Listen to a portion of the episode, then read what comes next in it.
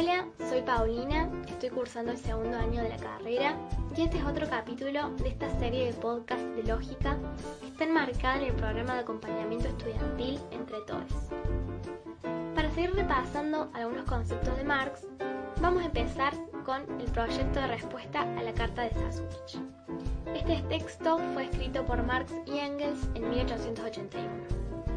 Y para contextualizar un poco, Vera Sassulich fue una escritora y revolucionaria marxista que le escribe una carta a Marx eh, diciéndole que El Capital, su famoso libro, había cobrado mucha popularidad en Rusia y había desempeñado un gran papel en las discusiones de los socialistas acerca del destino del capitalismo en Rusia. Entonces, ella le pide su punto de vista en esta discusión y también sobre la cuestión de la comunidad agrícola.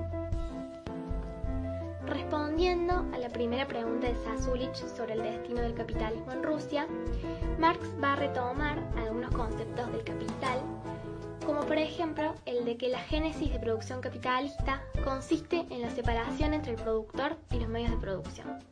La base de toda esta evolución, va a decir Marx, es la apropiación de los agricultores. Por un lado, este autor va a considerar que la explotación del pueblo trabajador basado en el trabajo personal está siendo suplantada en ese momento por la propiedad privada capitalista, basada en el trabajo ajeno en el trabajador asalariado. Entonces Marx va a reflexionar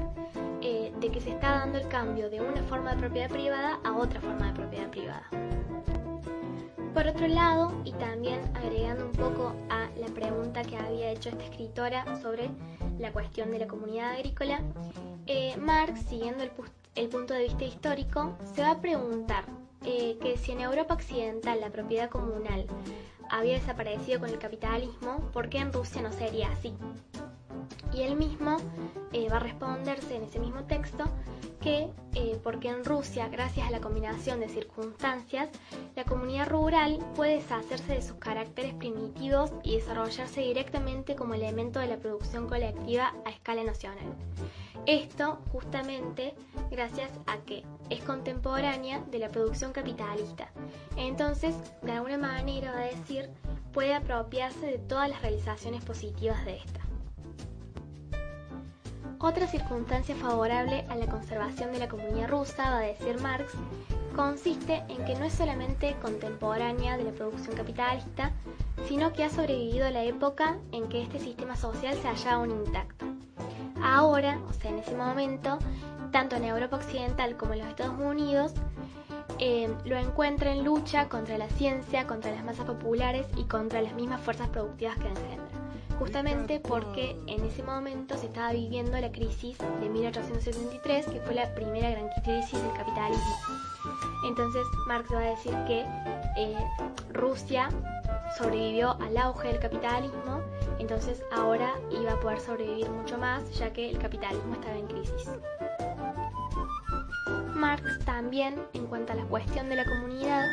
va a decir que Rusia en ese momento era el único país europeo en el que la comunidad agrícola se mantenía a escala nacional en ese momento. Eh, y por una parte, la propiedad común sobre la tierra le permitía transformar directa y gradualmente la agricultura parcelaria e individualista en agricultura colectiva, eh, la cual era la gran idea de Marx. Eh, y por otra parte, también la existencia simultánea de la producción occidental dominante en el mercado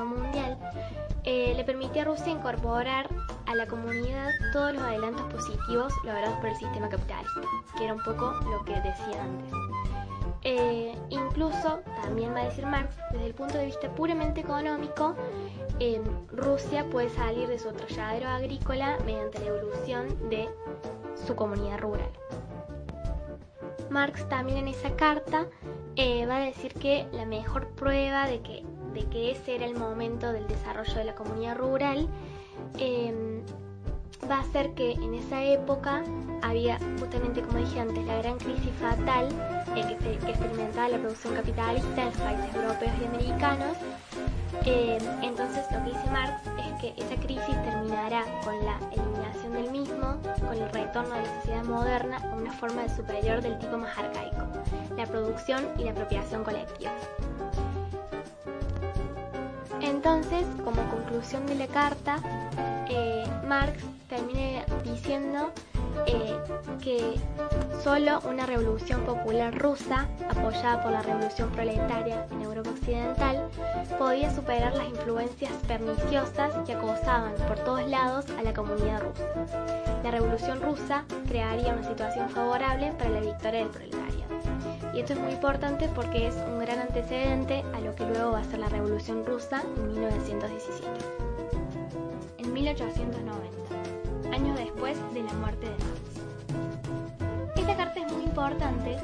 porque Engels, quien fue colaborador y coautor de obras importantísimas